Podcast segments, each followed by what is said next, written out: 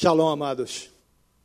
Esse peso que Isácia falou, eu tenho ajudado a carregar. E no começo da revelação, eu mesmo me perguntava, eu digo, para que isso, meu Deus? para que esses negócios? E depois, o Senhor foi trazendo ao meu coração e me dando entendimento porque tem um texto bíblico que Pedro faz uma pergunta para Jesus, e Jesus diz: O que faço agora não entendes, mas entenderás depois. E além deste peso da revelação, de toda essa luta dela, de todas as angústias, de todas as brigas com Deus, para não realizar festas na igreja, falar com o pastor, e depois que veio a comunicação, e aí algumas incompreensões, algumas críticas, e como nós somos alma vivente, a alma se abate, e você tem que estar mostrando que é algo da parte de Deus. Ela acaba dizendo que eu tenho uma grande revelação. Eu digo, meu Deus, que peso ela me jogou agora. Ah, Cristo. Eu tenho apenas, amados, uma palavra que o Senhor me deu num dia de domingo, aonde nós estávamos com alguns casais e uma das irmãs abriu esse texto e quando ela abriu o texto, o texto veio de uma outra forma para mim. Eu já ouvi algumas pregações sobre esse texto, mas naquele dia caiu de uma forma diferente.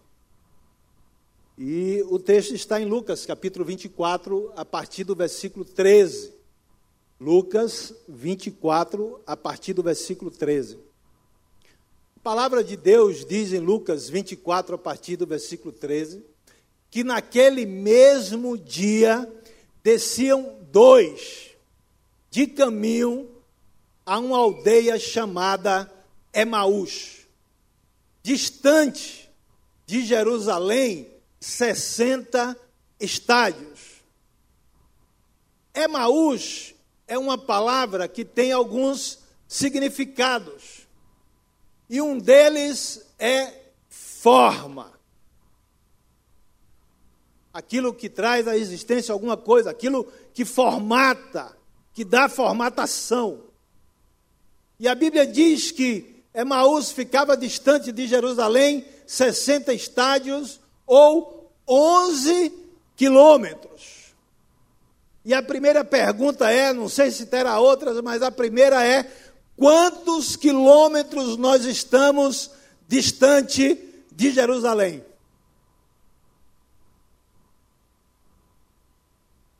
Dois mil anos? Mil e oitocentos anos? Mil anos de distância? Não sei. Cada um tem a sua quilometragem, o seu distanciamento. Mas a palavra continua dizendo que aqueles discípulos, eles iam conversando entre si sobre as coisas que tinham acontecido naquele dia. Conversando e discutindo. Certamente falando de como Jesus tinha curado cegos, curado paralíticos, levantado mortos, saciado a fome de muita gente, mas que infelizmente ele foi à cruz, ele morreu. Só que neste caminho, nesta caminhada deles, a Bíblia relata que o próprio Jesus, o próprio Yeshua Hamashia, o próprio Cordeiro de Deus que tira o pecado do mundo se aproxima deles. E pergunta-lhes sobre o que vocês estão conversando, sobre o que vocês estão discutindo. E eles pararam entristecidos. Mas eles não conseguiram reconhecer Jesus. Eles não conseguiram reconhecer o cordeiro, porque a Bíblia diz que os seus olhos estavam como que tampados, vedados, eles não conseguiam reconhecer.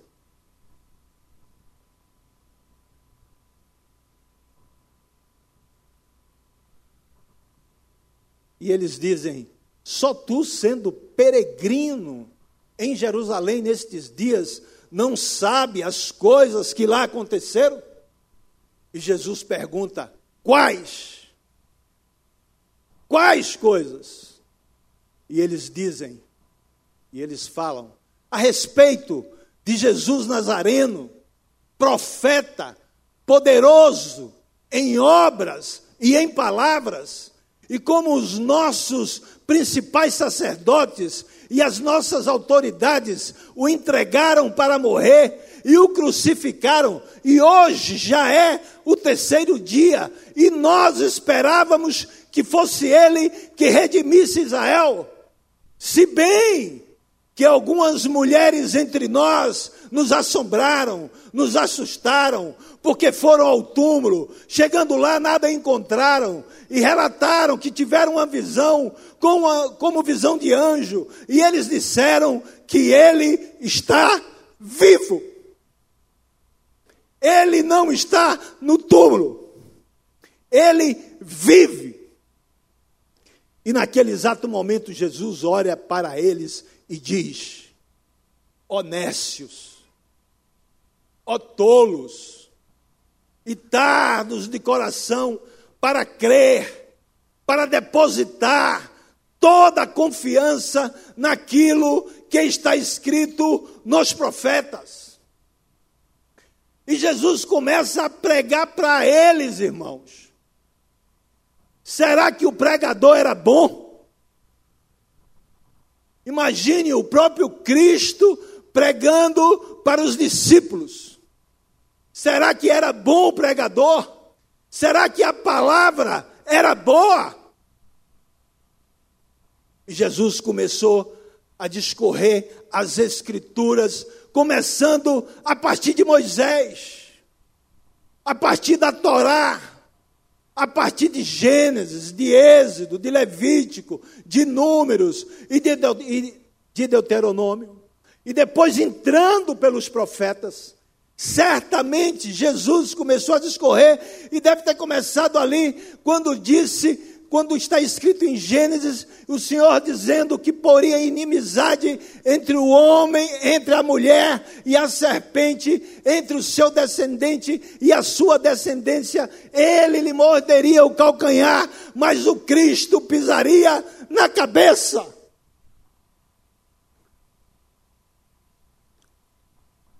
Mas eles não reconheceram Jesus, eles não poderiam ver naquele momento a ferida no calcanhar.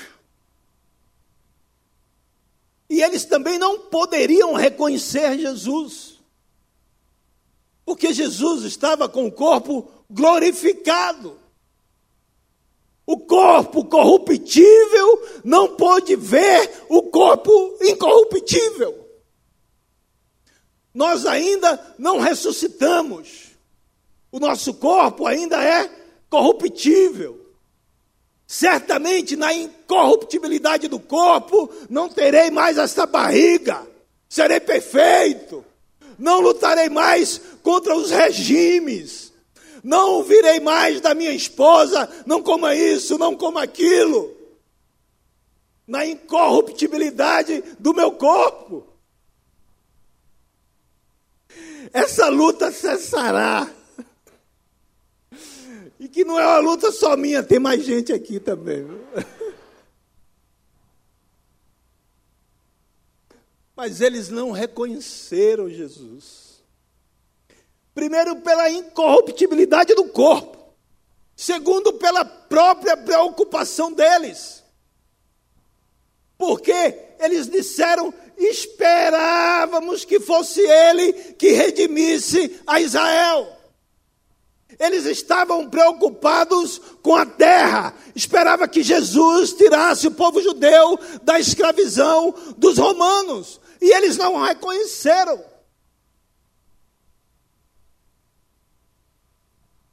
E a Bíblia relata que, se aproximando do lugar de Emaús, Jesus fez como que fosse passar largo, como que fosse adiante. E eles insistiram para que o mestre ficasse. E o mestre ficou. Já era o cair da tarde, se aproximando a noite. E quando chega a noite, o mestre senta-se à mesa e eles também. E Jesus pega o pão. Abençoa o pão. Parte o pão e distribui. No partir do pão e nessa distribuição, a Bíblia relata que os seus olhos se abriram. Eles reconheceram o Mestre. Reconheceram. Mas quando eles reconheceram o Mestre, o Mestre sumiu. Ficou invisível. Sumiu da visão dele e eles conversaram entre si e disseram: será que não ardia em nosso coração quando no caminho ele nos expunha as Escrituras? Imediatamente se levantaram e retornaram para Jerusalém. Ora, amados, eu não sei na realidade se eu conseguirei passar aquilo que Deus me deu, porque todo aquele que chega aqui sabe que não é fácil. A gente, nossa mente ela muda demais. A responsabilidade é muito grande. Porque não são os nossos discursos quem determina o que somos. O que determina o que somos são as nossas ações. Porque nós somos seres de discurso. Todos nós aqui temos um discurso. Todos nós aqui podemos discursar. Mas não é o nosso discurso quem determina o nosso caráter, mas é justamente aquilo que nós fazemos. E eu peço a Deus que o meu discurso se alinhe com aquilo que eu faço em nome de Jesus. Porque normalmente os nossos discursos determinam aquilo que nós queremos ser. E as nossas atitudes, aquilo que nós somos verdadeiramente. Mas o que eu entendi no texto foi o seguinte: brevemente quero compartilhar com você. Faça de conta, amados, que aqui é Jerusalém. Jerusalém é o lugar aonde a cruz foi enfincada. A Bíblia diz que de Jerusalém sairá a lei e a palavra de Deus. De Sião sairá a lei, e de Jerusalém a palavra de Deus. Sião e Jerusalém são a mesma coisa. Naquele exato momento, os discípulos deram as costas a Jerusalém, deram as costas ao lugar do conhecimento, deram as costas ao lugar da revelação, deram as costas ao lugar da completude. Naquele exato momento, eles apenas conheciam em parte, não conheciam o todo, porque eles deram as costas. E eles foram de caminho a um lugar chamado Emaús. E Emaús é lugar de forma, Emaús é lugar de formatação. E na caminhada dele, eles iam discutindo sobre a palavra. Ele ia discutindo, eles iam discutindo sobre aquilo que havia acontecido, e é o que nós temos feito em toda a nossa caminhada. Nós viramos as costas para Jerusalém, viramos as costas para o povo judeu, viramos as costas para o povo de Deus, viramos as costas para o lugar do conhecimento que nos traz convicção completa, nós viramos as costas. Simplesmente no caminho nós conversamos, nós debatemos porque entramos no lugar da formatação chamada Emaús.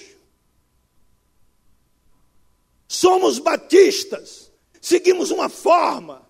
E na forma batista, os batistas batizam com água, por emersão. Os presbiterianos agem de outra forma e batizam através da aspersão. Então seguimos formas. Quando cheguei aqui, me converti, que estava numa classe, uma das perguntas que me faziam era: por que você é batista? E eu respondia: sei lá, eu sou de Cristo. Insistimos muitas vezes ficar na forma, porque o Batista disse que Jesus batizaria com espírito e com fogo. Mas nós fizemos a opção simplesmente do batismo da água.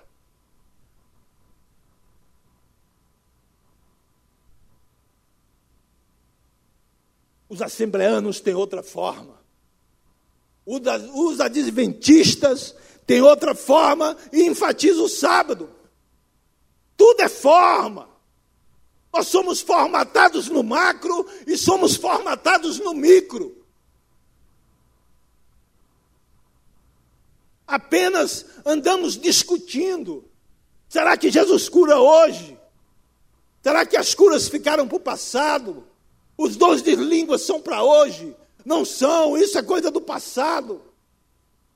E andamos nas formas, esquecendo o lugar da revelação completa. Mas Deus, a Bíblia diz que ele não muda. Não há variação de mudança em nosso Deus. Mas a Bíblia diz que ele se move. E quando ele se move, ele faz aquilo que lhe apraz. Aquilo que está determinado por ele e já determinado na sua palavra porque nós não podemos estar dissociado de Israel, de Jerusalém e do povo judeu. Porque se nós temos uma história física, nós temos também uma história espiritual. E essa história espiritual começa lá no Gênesis. Começa na queda Começa na festa da Páscoa, quando o Senhor disse que os estrangeiros que quisessem participar fossem circuncidados. E nós não podemos dissociar a Páscoa judaica da Páscoa cristã, porque corremos o risco de continuar na forma. E esta formatação, ela nos traz muitas mentiras. Se um abismo traz um outro abismo, uma mentira traz outras mentiras. Estamos indo na contramão daquilo que se é pregado no mundo hoje, não só nós, mas muitas congregações espalhadas na face da terra, muitos irmãos estão fazendo o que nós estamos fazendo. Seguindo aquilo que está escrito. Porque os homens mudaram a verdade de Deus em mentira. E Romanos diz: por causa dessa mudança, Deus entregou o pensamento dos homens ao léu, ao seu próprio raciocínio, à sua própria vontade. E nós não cremos, às vezes, naquilo que está escrito nos profetas. E o profeta Moisés, inspirado por Deus, disse: esta é a data, esta é a maneira, esta é a forma. Espero em Deus que nós, como congregação, Igreja Batista Central, reunidos em Cristo Jesus, possamos entender o significado da Páscoa. Quão grandioso este momento, quão importante este momento, tão importante que os homens mudaram, inspirados pelo inimigo. Mudaram a data. Mudando a data, muda-se também os elementos. Nós morreremos. Mas os espíritos malignos, eles continuam e a operação é a mesma. A operação de engano, de abortar o projeto de Deus, é a mesma, até que ele retorne. Porque quando se muda a data, se muda os elementos. E os nossos filhos estão aprendendo de forma errada nas nossas escolas. Muitas escolas, em muitos lugares.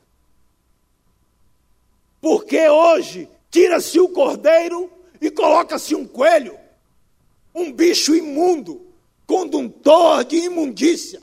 Ninguém aqui com algum problema físico come carne de coelho porque é remosa.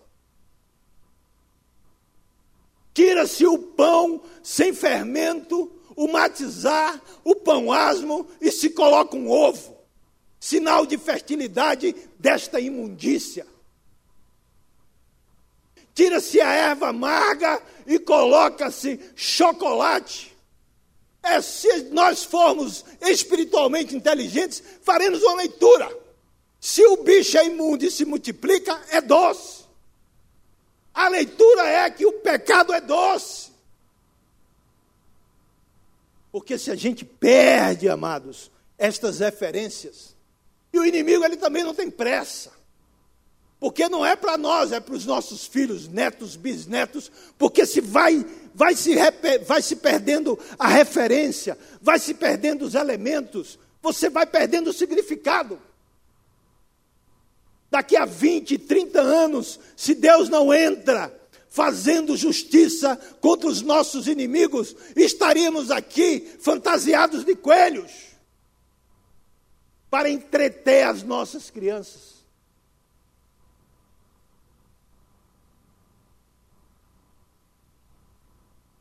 E quando nós fazemos isso, e é claro e evidente que isso não influencia na nossa salvação, porque nós somos salvos pela graça. Porque todos nós somos pecadores mesmo. Mas isso influencia no nosso crescimento, no nosso entendimento.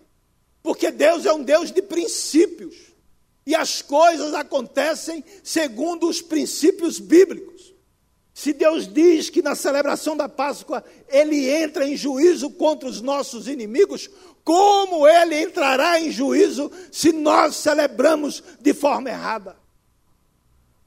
Uma vez conversando com a pastora Josiane, ela me disse que na época da Páscoa era quando acontecia o maior número de crimes por armas brancas.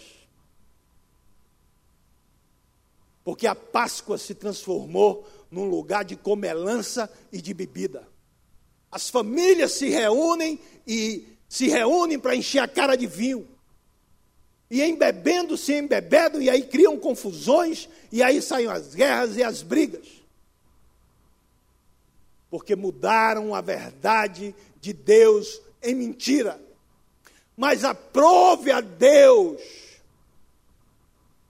trazer a verdade para nós, nos tirar do engano nos colocar na linha dele, porque é muito fácil fazermos a vontade de Deus quando a vontade de Deus está alinhada com aquilo que eu penso. Quando a vontade de Deus está alinhada com aquilo que eu acho. Quando a vontade de Deus está alinhada com aquilo que todo mundo pensa, que todo mundo acha, que não vai incomodar ninguém, que você não vai sofrer absolutamente nada, é fácil. Agora, quando você vai na contramão da cultura, daquilo que já está estabelecido, não é fácil, mas a vitória é certa. Porque o que nós precisamos, amados, é reconhecer o Cristo na nossa caminhada. Mesmo nesta caminhada nossa de ignorância, ele está conosco, ele não nos abandona, porque é um princípio. Ele disse que onde estivesse dois, três ou mais reunidos no, nome dele, ali ele estaria. E os discípulos vinham em dois conversando e ele se apresentou. Deus sempre esteve conosco, Cristo sempre esteve conosco, Ele nunca nos deixou só. Mas aprove a Ele nestes dias abrir a nossa visão. Para que a gente consiga olhar para esta palavra e crer em tudo aquilo que está escrito. Como diz Isaías 53, quem creu na nossa pregação e a quem foi revelado o braço do Senhor, foi subindo como renovo perante ele. Era como a raiz de terra seca, não tinha beleza, não tinha formosura. Olhamos para ele e nada víamos que nos agradasse. Desprezado, mais rejeitado entre os homens, homem de dores e que sabe o que é padecer. Era um de como que os homens vira o rosto e dele não fizemos caso. Mas a palavra diz que certamente ele levou sobre si as nossas enfermidades. E tomou sobre si as nossas dores o tomávamos por aflito, ferido de Deus, e ele foi traspassado por causa das nossas transgressões, ele foi moído por causa das nossas iniquidades. O castigo que nos traz a paz estava sobre ele, e pelas suas pisaduras nós somos sarados. Não é bonito? Lindo esse texto, mas o quanto ele é real em nós. Porque a Bíblia continua dizendo que nós éramos como ovelhas desgarradas, cada um se desviava no seu caminho, e Deus fez cair sobre Cristo todas as nossas iniquidades. Foi humilhado, oprimido, mas não abriu a sua boca. Como cordeiro foi para o matadouro, e como ovelha foi para os seus toscanejadores, e não abriu a sua boca. Por isso, certamente, no ano que vem, nós celebraremos Páscoa de forma diferente, conscientes, entendendo o significado desta atitude. Sem nenhum tampão, mas conscientes deste sacrifício que foi feito por Cristo em nosso lugar. Porque, amados, precisamos retornar. Precisamos retornar para Jerusalém. Precisamos sair de Emaús. Precisamos sair dos formados. Porque Cristo nos chamou para a liberdade. Para a liberdade, Ele nos libertou. E ele disse para nós: Jerusalém, Judéia, confins da terra. Ele nos dá essa liberdade deste movimento, confins da terra, Judéia, Jerusalém. Jerusalém, Judéia, confins da terra.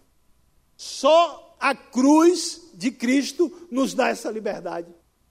Porque se pararmos na Judéia, seremos aprisionados pelo judaísmo.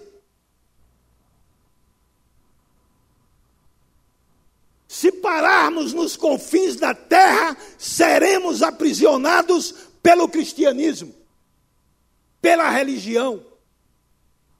E o Senhor nos chama para a liberdade, para nele, por ele e com ele fazer este movimento, falando da cruz de Cristo, que é escândalo para os judeus e loucura para os gregos. Por isso ouvimos algumas vezes, quando falamos de festa, quando falamos de Torá, quando falamos de Yeshua, algumas pessoas dizendo querem judaizar. Que judaizar, meu amigo? Jesus, quando veio, combateu a religião. Jesus combatia os fariseus, combatia os sacerdotes. O que nós queremos é a verdade da cruz. O que nós queremos é a verdade que liberta, porque ele disse: Conhecereis a verdade, e a verdade vos libertará. Só que quando a gente lê esse texto, a gente só pensa naquele que não é crente. Não pensa naquele que é crente, que está dentro da igreja, mas não conhece a verdade de Deus. Assim como Estênio deu testemunho aqui na sexta-feira, que de repente, daqui uns dias, não precisaremos fazer SOS ou impacto fora. Mas se as coisas continuarem do jeito que estão, vai ter que ser feito SOS impacto dentro da igreja para converter os incrédulos de dentro da igreja. Os incrédulos que pregam, os incrédulos que dançam, os incrédulos que cantam, os incrédulos que dirigem célula, os incrédulos que estão em célula, porque nós precisamos retornar para a cruz, retornar para o lugar onde ela foi enfincada, retornar para o lugar de onde sai a lei e sai a palavra, retornar para o lugar aonde o poder de Deus se manifesta na vida da igreja e reconhecer que Cristo é judeu e se nós somos cristãos, se Cristo habita em nós, um judeu habita dentro de cada um de nós. E se não amarmos o povo judeu, teremos que abdicar da nossa religião cristã. Porque a salvação vem dos judeus.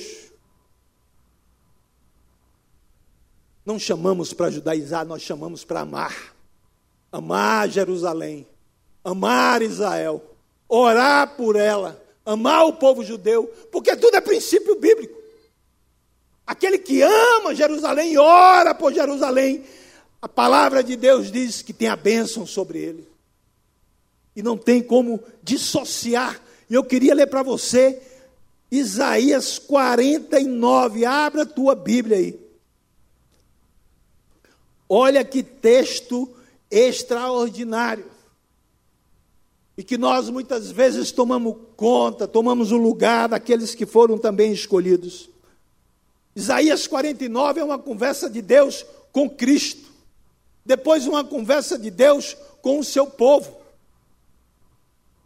E há uma mistura nesse texto tremenda.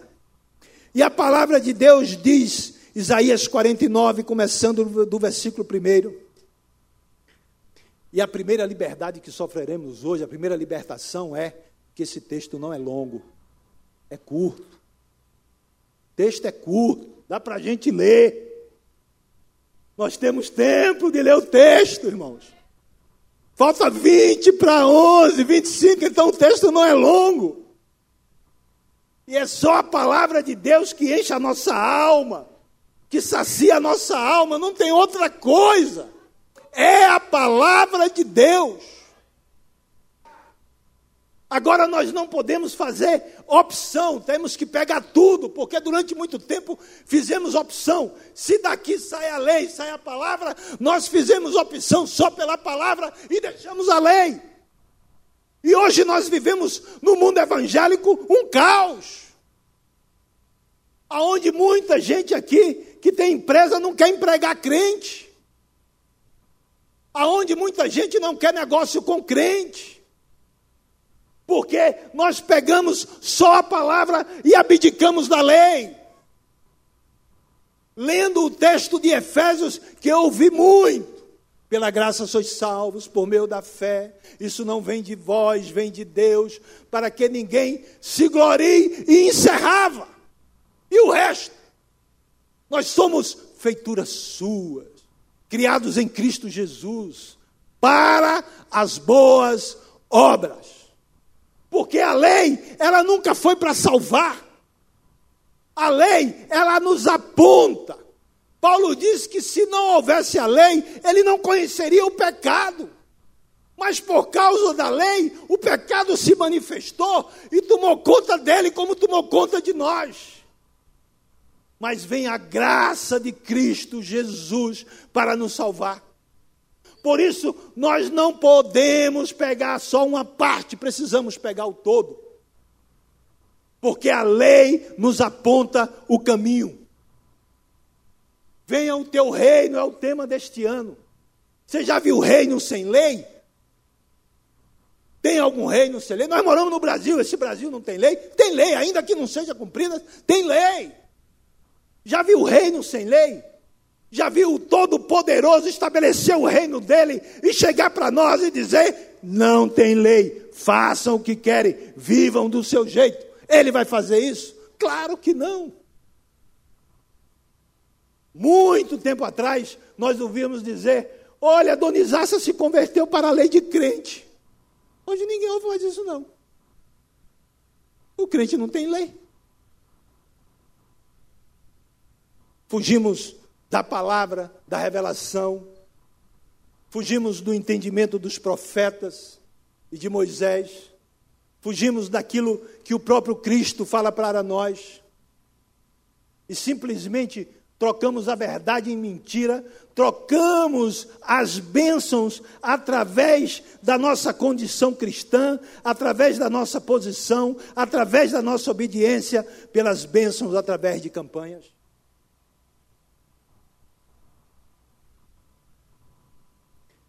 Campanha do sal, campanha da vassoura, campanha da água, campanha da pedra, campanha de tudo.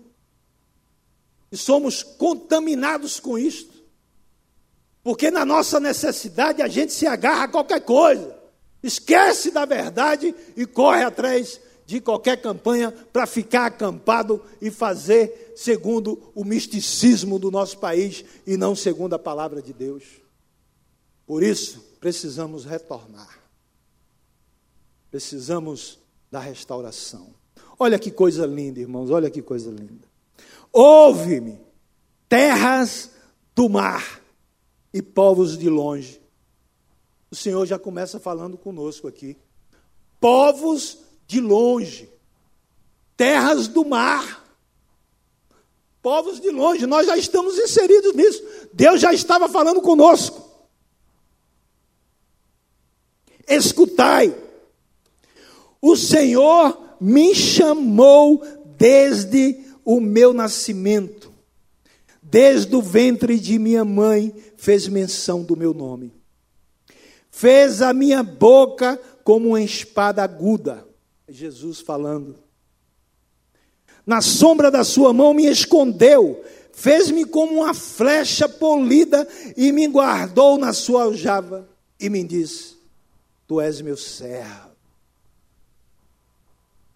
Aqui já começa uma declaração para Israel: Tu és meu servo, és Israel, por quem hei de ser glorificado. Deus é fiel, irmãos? Deus é fiel? E eu perguntei a um irmão que disse: Não, nós agora somos o novo Israel de Deus. E eu perguntei para ele: que fidelidade de Deus é essa, meu amigo? Então quer dizer que Deus vai dizer para mim, James, eu te escolhi para glorificar o meu nome em ti. Mas agora, tu já não é mais o escolhido. Isa Aziel agora será o novo James de Deus. Ou seja, então Deus vai se irmar e depois vai dizer: Bom, Zé Raimundo agora não é, já não é mais Aziel, agora já é Zé Raimundo, o novo James de Deus. Que fidelidade é essa? Deus é fiel. Deus é fiel, amado.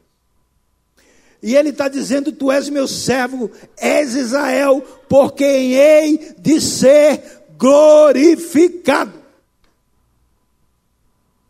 E aí Jesus diz: Eu mesmo disse debalde tenho trabalhado, inútil e vãmente gastei as minhas forças. Todavia, o meu direito está perante o Senhor. A minha recompensa perante o meu Deus. Que tremendo, hein, amados? A gente pega essa palavra e diz: rapaz, o meu direito está perante Deus. Não precisamos esperar recompensa de homens, porque a nossa recompensa vem de Deus.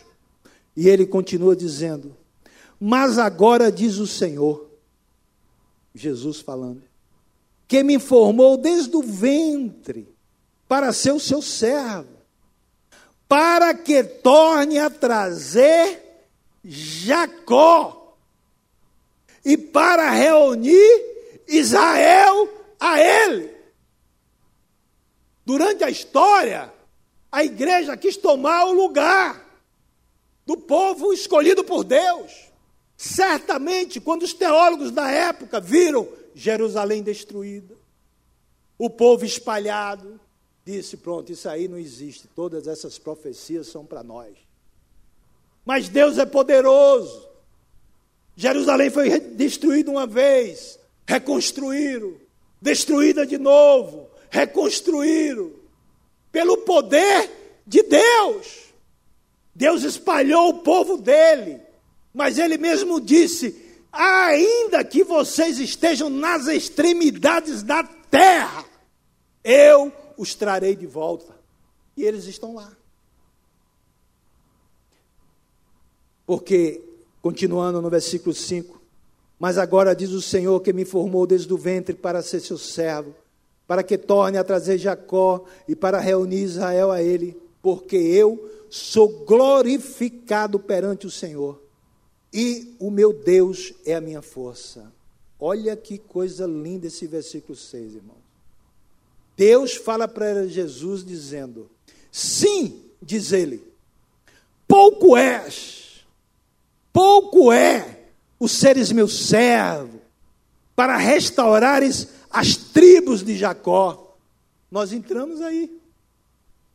Deus disse para Jesus: Pouco é seres meu servo para restaurares as tribos de Jacó e tornares a trazer os remanescentes de Israel.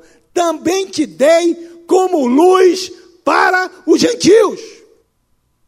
Jesus é luz também para nós, e não só para aquele povo, para seres minha salvação até a extremidade da terra. Assim diz o Senhor, o Redentor, o Santo de Israel ao que é desprezado, ao aborrecido das nações, ao servo dos tiranos. Os reis o verão e os príncipes se levantarão e eles te adorarão por amor do Senhor que é fiel e do Santo de Israel que te escolheu.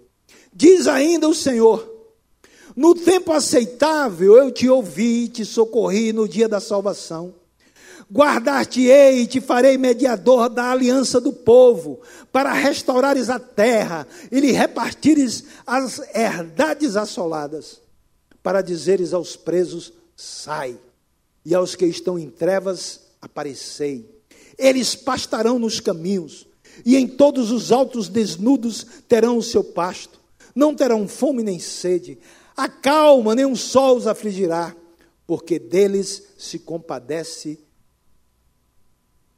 os guiará e os conduzirá aos mananciais das águas.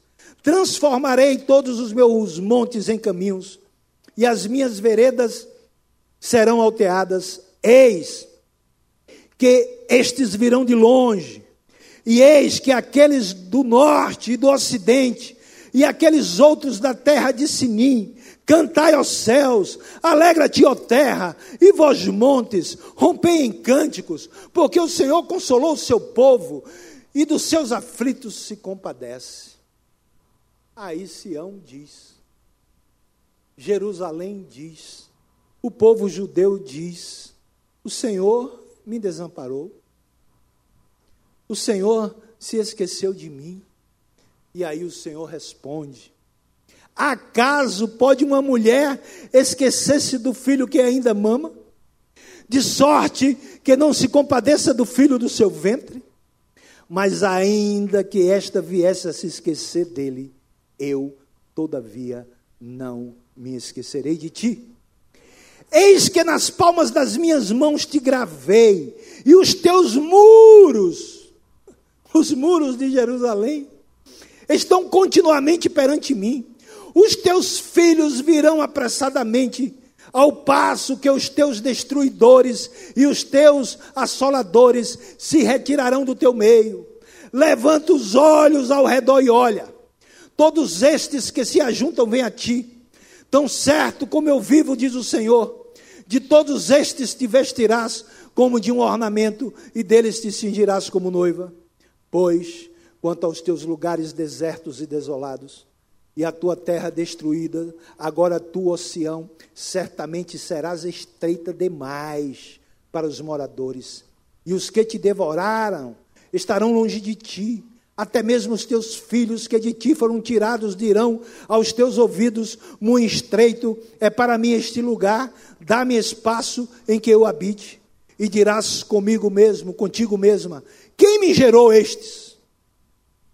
Judeus da Índia, da China, da África, retornando para Israel, e eles estão perguntando: Da onde vieram esses? Quem gerou estes? Pois eu estava desfilhada e estéreo em exílio e repelida.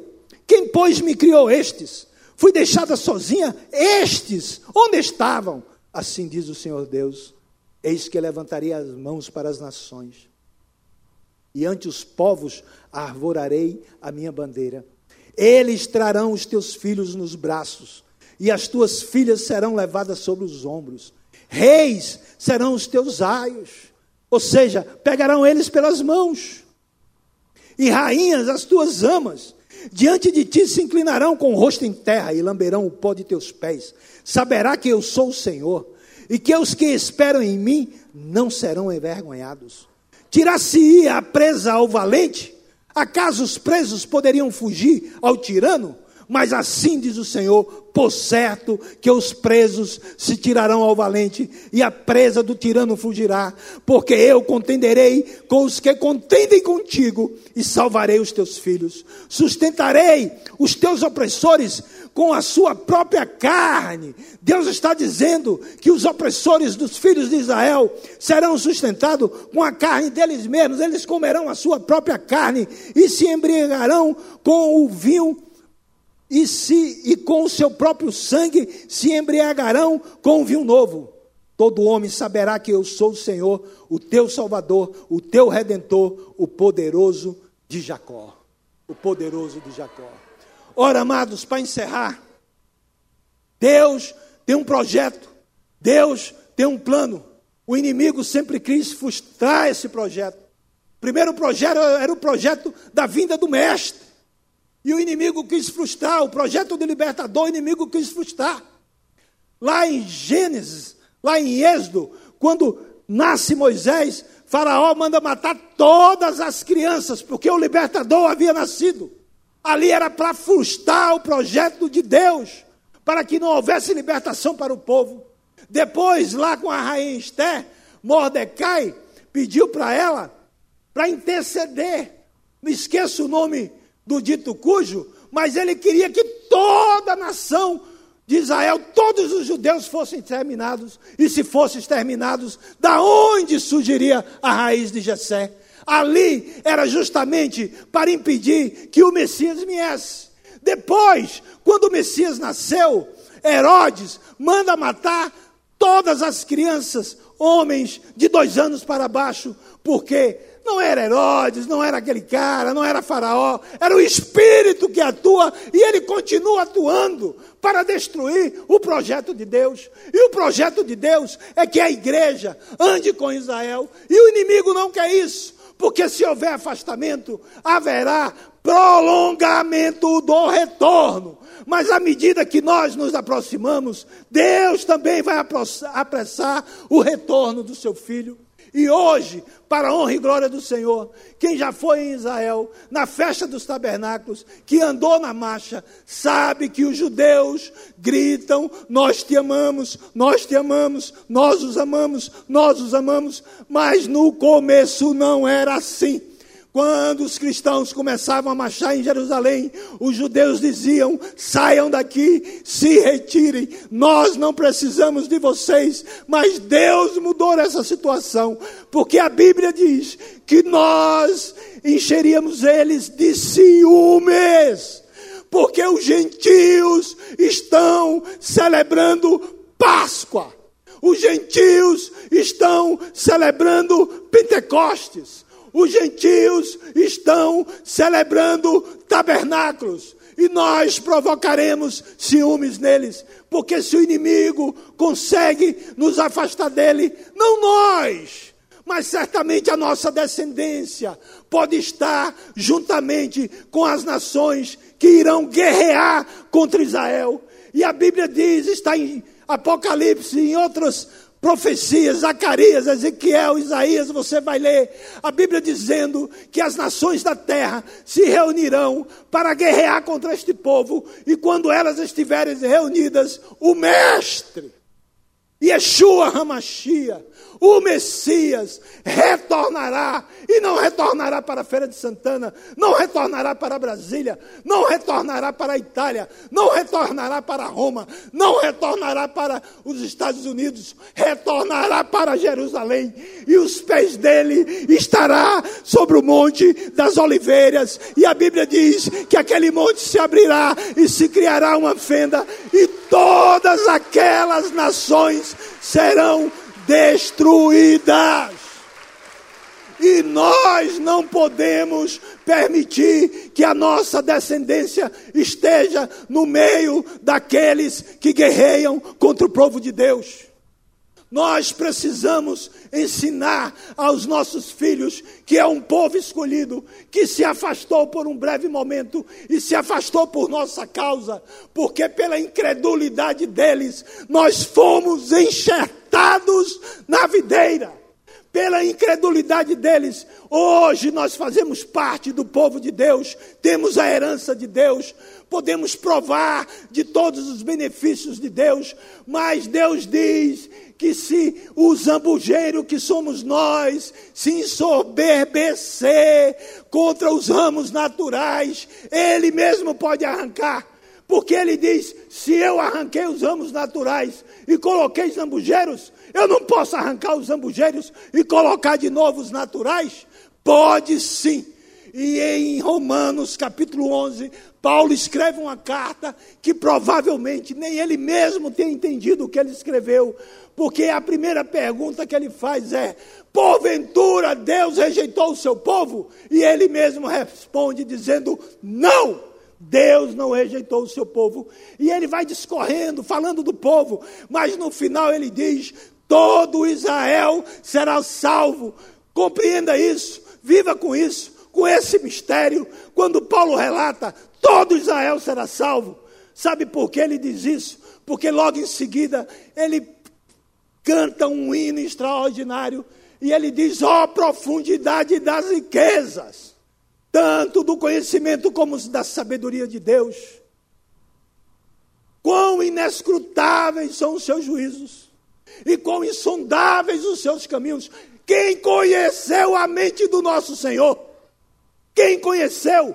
Quem foi o seu conselheiro? Quem deu a ele primeiro para depois receber? Ninguém porque dele, por ele e para ele são todas as coisas. Por isso, amados, precisamos sair do formato, precisamos andar em liberdade, porque quando somos religiosos, nós queremos dar ordem a Deus, ensinar a Deus, mostrar o caminho que Deus deve andar. E Deus está dizendo que o nosso caminho não é o caminho dele, que o nosso pensamento não é o pensamento dele. Por isso, em nome de Cristo Jesus depois de dito tudo isso, o que mais importa é obedecer. É obedecer. É obedecer.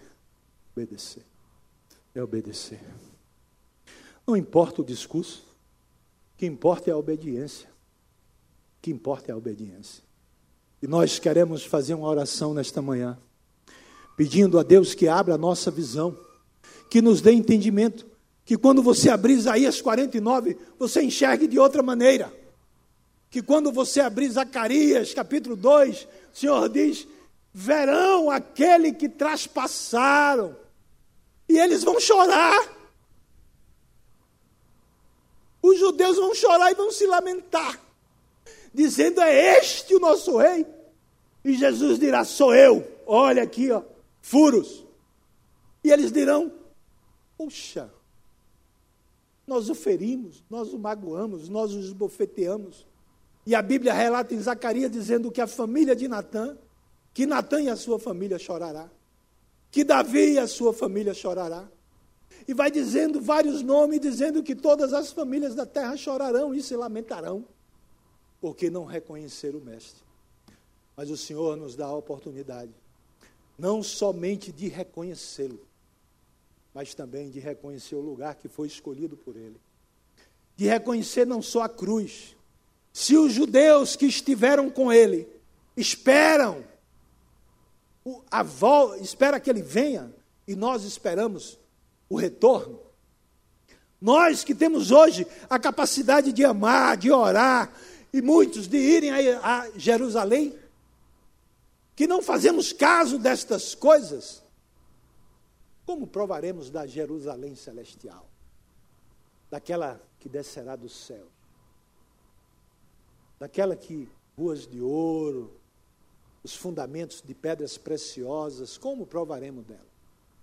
Como podemos dizer que amamos a Deus que não vemos? Se não amamos ao irmão que vemos. Como podemos dizer que amamos a Jerusalém que não vemos? Se não amamos a Jerusalém que vemos? Em toda a história, irmãos. Os judeus, assim como nós, foram desobedientes. Ah, tem gente boa, tem gente ruim, tem gente de todo tipo. Deus não está olhando para isso, está olhando para o povo. Quando o povo estava na Babilônia, Deus levantou um homem lá que era copeiro do rei para fazer restauração. Muitos judeus não cooperaram com aquela obra, muitos não cooperaram. Mas o que importa é a atitude de cada um de nós.